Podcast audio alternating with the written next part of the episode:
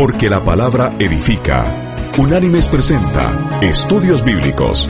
El presente estudio en su versión escrita puede ser descargado del sitio www.unánimes.org. A continuación, el estudio de hoy. El estudio de hoy se llama La era del gobierno humano. E iniciamos con el pacto con Noé.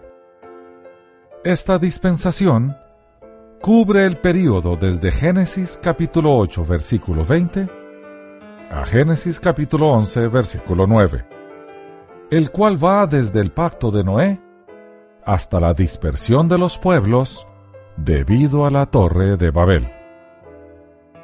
A Noé Dios le dio un pacto incondicional, en el cual él prometió que no habría más destrucción por diluvio. Dios prometió que las estaciones en el curso de la naturaleza no cambiarían, y le dio nuevamente al hombre el mandamiento de multiplicarse y de continuar su dominio sobre los animales. El comer carne era permitido ahora, aunque la sangre estaba prohibida.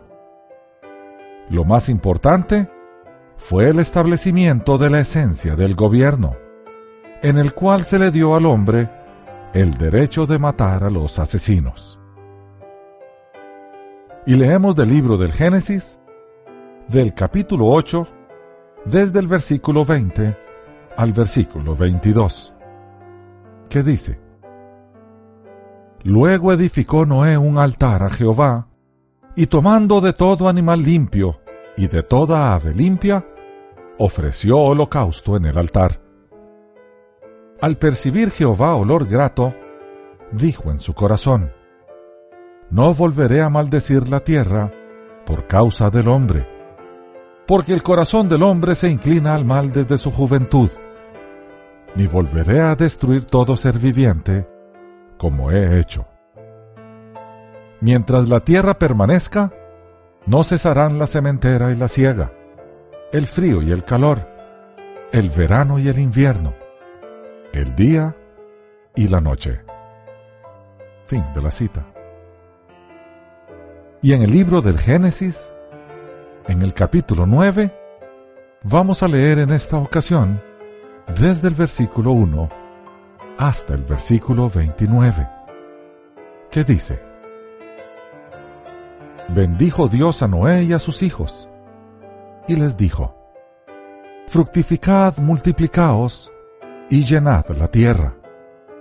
Infundiréis temor y miedo a todo animal sobre la tierra, a toda ave de los cielos, a todo lo que se mueva sobre la tierra, y a todos los peces del mar. En vuestras manos son entregados. Todo lo que se mueve y vive os servirá de alimento, lo mismo que las legumbres y las plantas verdes. Os lo he dado todo pero carne con su vida, que es su sangre, no comeréis, porque ciertamente demandaré la sangre de vuestras vidas. De manos de todo animal la demandaré, y de manos del hombre. A cada hombre demandaré la vida de su prójimo. El que derrame la sangre de un hombre, por otro hombre su sangre será derramada, porque a imagen de Dios es hecho el hombre. Mas vosotros fructificad y multiplicaos, procread abundantemente en la tierra y multiplicaos en ella. También dijo Dios a Noé y a sus hijos, Yo establezco mi pacto con vosotros y con vuestros descendientes después de vosotros, con todo ser viviente que está con vosotros, aves, animales y toda bestia de la tierra que está con vosotros, desde todos los que salieron del arca hasta todo animal de la tierra. Estableceré mi pacto con vosotros y no volveré a exterminar a todos los seres vivos con aguas de diluvio, ni habrá más diluvio para destruir la tierra. Asimismo dijo Dios, Esta es la señal del pacto que yo establezco a perpetuidad con vosotros y con todo ser viviente que está con vosotros. Mi arco he puesto en las nubes, el cual será por señal de mi pacto con la tierra. Y sucederá que cuando haga venir nubes sobre la tierra, se dejará ver mi arco en las nubes. Y entonces me acordaré de mi pacto con vosotros y todo ser viviente de toda especie.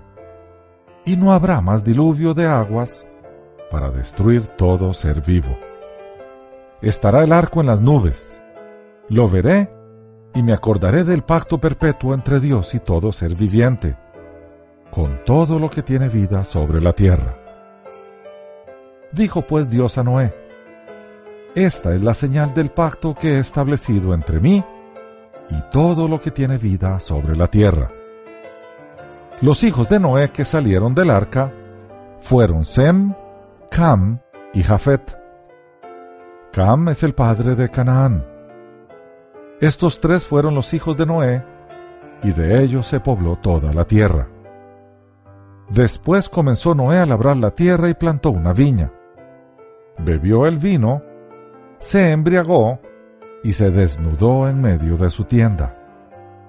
Cam, padre de Canaán, vio la desnudez de su padre y lo dijo a sus dos hermanos que estaban fuera. Entonces Sem y Jafet tomaron la ropa, la pusieron sobre sus propios hombros y andando hacia atrás, cubrieron la desnudez de su padre. Al tener vueltos sus rostros, no vieron la desnudez de su padre. Cuando despertó Noé de su embriaguez y supo lo que le había hecho su hijo más joven, dijo, Maldito seas, Canaán, siervo de siervos será a sus hermanos. Y añadió, Bendiga Jehová mi Dios a Sem y sea Canaán su siervo. Engrandezca Dios a Jafet, que habite en las tiendas de Sem, y sea Canaán su siervo. Después del diluvio, Noé vivió 350 años. Todos los días de Noé fueron 950 años y murió. Fin de la cita. Y ahora vamos a leer del libro del Génesis, en el capítulo 10, los versículos del 30 al 32, que dice, y la tierra en que habitaron iba desde Mesa en dirección de Cefar hasta la región montañosa del oriente. Estos fueron los hijos de Sem por sus familias, sus lenguas, sus territorios y naciones. Estos son los linajes de los hijos de Noé, según sus descendencias y naciones. De estos esparcieron las naciones en la tierra después del diluvio. Fin de la cita. Aquí da inicio un principio que debe permanecer en el pueblo de Dios. Al padre y patriarca se le debe honrar. Cam deshonró a su padre, mientras que Sem y Jafet guardaron su dignidad. La figura paterna era una de patriarcado, y por lo tanto debía ser respetada y resguardada por todos. Eso fue exactamente lo que hicieron Sem y Jafet. Y lo contrario fue lo que hizo Cam, que llamó a sus hermanos para que vieran la desnudez de su padre. Como resultado, Cam fue maldecido y Sem y Jafet bendecidos. Veamos ahora el texto que tiene que ver con la torre de Babel. Babel es sin duda Babilonia la tradición babilónica atribuía al nombre de esta ciudad el significado de puerta de Dios o puerta de los dioses. El relato bíblico, no sin ironía, lo asocia en cambio con el verbo hebreo balal, que significa confundir. Sinar es el nombre bíblico de la llanura comprendida entre los ríos Éufrates y Tigris llamada Mesopotamia. La Biblia localiza la historia de la Torre de Babel en Babilonia, la ciudad más renombrada de aquella región. Las ciudades de Mesopotamia tenían un templo con una torre escalonada en forma de pirámide llamada sigurat. El diseño de un sigurat va desde una simple base con un templo en lo alto hasta las maravillas matemáticas y arquitectónicas con varias terrazas rematadas con un templo. En el caso de la Torre de Babel, la parte más alta era considerada como el lazo de unión entre el cielo y la tierra. Era el símbolo de que el hombre había alcanzado el cielo por sus propios medios. El sigurat de Babilonia, que medía 90 metros de lado y más de 90 de alto, tenía siete cuerpos o niveles superpuestos. En el relato bíblico, la torre no aparece como un templo o un símbolo religioso. Es más bien la expresión de la soberbia humana que se propone construir una civilización para su propia gloria, sin tener en cuenta a Dios. Analicemos algunos aspectos ahora de la historia de la Torre de Babel. Primero, el constructor de la torre. La tradición afirma que Nimrod fue el constructor de la Torre de Babel. Él es descrito como hijo de Cush, nieto de Cam, bisnieto de Noé, y como el primero que llegó a ser poderoso en la tierra, o sea, el primer rey, y un poderoso cazador delante de Jehová. Aunque la Biblia no lo dice, desde tiempos antiguos, la tradición ha considerado a Nimrod como el constructor de la torre de Babel. Dado que la torre fue edificada en su territorio y durante su reinado, se asume que fue bajo su dirección que la construcción se inició. Leamos ahora del libro del Génesis, en el capítulo 10, desde el versículo 8 hasta el 12. Y dice, Cus engendró a Nimrod, quien llegó a ser el primer poderoso en la tierra. Este fue vigoroso cazador delante de Jehová, por lo cual se dice, así como Nimrod, vigoroso cazador delante de Jehová. Y fueron cabeceras de su reino Babel, Erec, Acad y Calne, ciudades en la tierra de Sinar. De esta tierra salió para Asiria y edificó Nínive, Rehobot, Cala y Resén, entre Nínive y Cala, la cual es ciudad grande. Fin de la cita.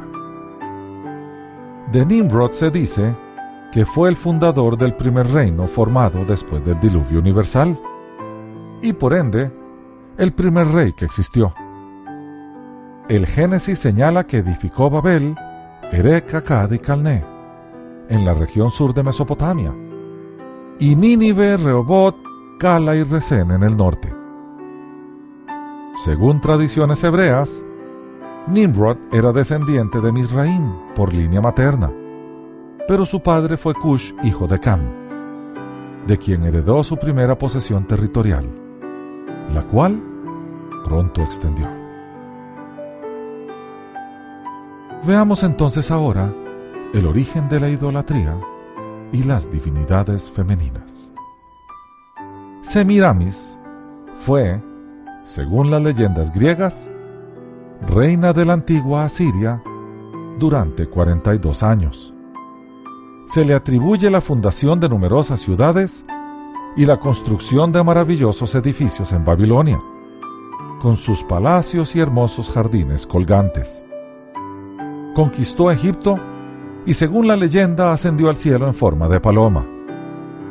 Hay leyendas que circulan en los archivos históricos que afirman que Semiramis fue la esposa de Nimrod, el constructor de la Torre de Babel. Dice la tradición que cuando Nimrod es asesinado, su muerte es vengada por su esposa Semiramis engendrando de forma sobrenatural un hijo que, según esa tradición, era la resurrección de Nimrod, y que pasó a llamarse Tamuz. Con el transcurso del tiempo, se convirtió en diosa y recibió el título de Reina del Cielo y Madre de los Dioses. En tierras de Sumeria y Caldea pasó a ser Baalti, que en latín vino a significar Mea Domina, y más tarde en italiano, Madonna. Este culto babilónico nace del mito de la diosa Semiramis o Samárides, la cual da a luz un hijo engendrado por un rayo de sol. Tamuz, su hijo, es el libertador de la tierra, pero ya adulto, muere debido al ataque de un jabalí salvaje. Ante su muerte, Semiramis llora durante 40 días, tras lo cual se celebra la resurrección de Tamuz. Algunos eruditos afirman que aquí vemos el inicio de un tipo de idolatría que se mantendría a lo largo de la historia. Divinidades femeninas y héroes míticos formarán parte de la historia religiosa de los pueblos a partir de este principio. Analicemos ahora el texto bíblico relacionado con la Torre de Babel. Este lo encontramos en el libro del Génesis, en el capítulo 11, desde el versículo 1 hasta el versículo 9, que dice, Tenía entonces toda la tierra una sola lengua y unas mismas palabras. Aconteció que cuando salieron de Oriente, hallaron una llanura en la tierra de Sinar y se establecieron allí. Un día se dijeron unos a otros, Vamos, hagamos ladrillo y cosámoslo con fuego. Así el ladrillo les sirvió en lugar de piedra y el asfalto en lugar de mezcla. Después dijeron, Vamos, edifiquémonos una ciudad y una torre cuya cúspide llegue al cielo, y hagámonos un nombre, por si fuéramos esparcidos sobre la faz de toda la tierra. Jehová descendió para ver la ciudad y la torre que edificaban los hijos de los hombres. Y dijo Jehová, El pueblo es uno, y todos estos tienen un solo lenguaje. Han comenzado la obra, y nada los hará desistir ahora de lo que han pensado hacer. Ahora pues, descendamos y confundamos allí su lengua, para que ninguno entienda el habla de su compañero. Así los esparció Jehová desde allí sobre la faz de toda la tierra, y dejaron de edificar la ciudad. Por eso se la llamó Babel, porque allí confundió Jehová el lenguaje de toda la tierra, y desde allí los esparció sobre la faz de toda la tierra. Fin de la cita. Según el libro de los Hechos de los Apóstoles, con el derramamiento del Espíritu Santo en Pentecostés, comienza la reunificación de la humanidad dispersada en Babel. Y dice así el libro de los Hechos de los Apóstoles, en el capítulo 2, desde el versículo 8 hasta el versículo 11.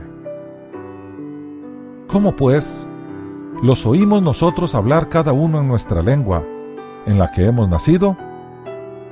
Partos, medos, elamitas, y los que habitamos en Mesopotamia, Judea, Capadocia, el Ponto y Asia, Frigia y Panfilia, Egipto y las regiones de África más allá de Sirene, y romanos aquí residentes tanto judíos como prosélitos, cretenses y árabes.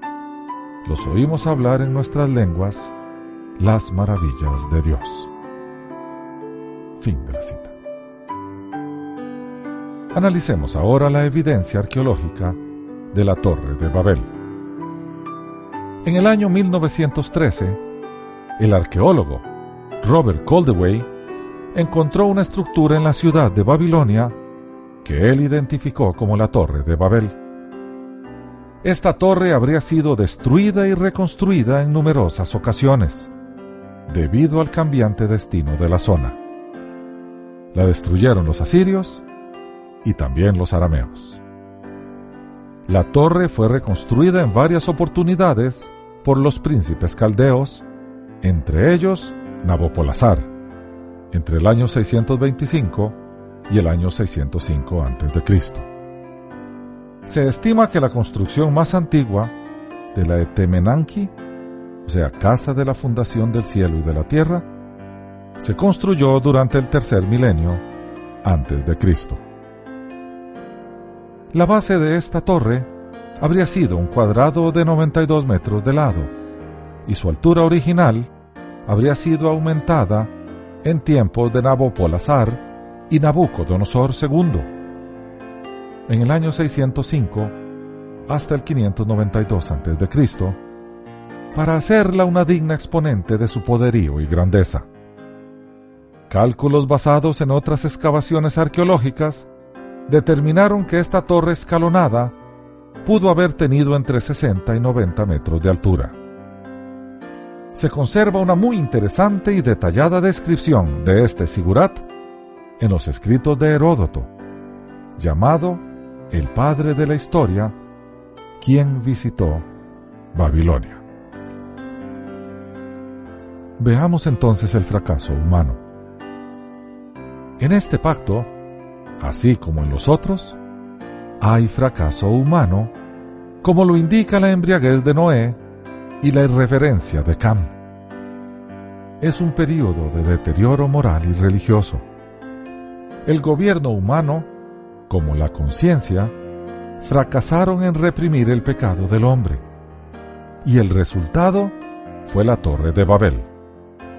El juicio de Dios fue confundir su lengua y la civilización humana fue dispersada. Veamos ahora la gracia de Dios. En este periodo, sin embargo, la gracia fue evidente en cómo el remanente de Dios fue preservado. Él iba a ser pueblo nuevo de los descendientes de Sem, del cual saldrá Abraham de allí se deriva el término semitas. En la selección de Abraham también fue preservada la simiente de la mujer y Dios fue manifestado en forma soberana. La dispensación finalizó con el juicio de la Torre de Babel y los preparativos para la próxima dispensación. Es importante notar que ambos, la conciencia y el gobierno humano, continúan en dispensaciones posteriores. Solo Abraham y su simiente entran bajo la dispensación de la promesa. En general, la dispensación del gobierno humano reveló el fracaso del hombre bajo esta nueva regla de vida. También se reveló el juicio selectivo de Dios y se continuó manifestando la gracia divina a través de su remanente. Con este remanente, se mantiene viva la promesa, la esperanza y la progresiva revelación de Dios con los hombres. Hasta aquí el estudio de hoy. El presente estudio está basado parcialmente en publicación del Ministerio El Adorador. Las citas de las Escrituras son tomadas de la Biblia, Reina Valera, revisión 1900. 95. Unánimes presentó Estudios Bíblicos. Porque lámpara a mis pies es tu palabra y lumbrera en mi camino. Que Dios te bendiga.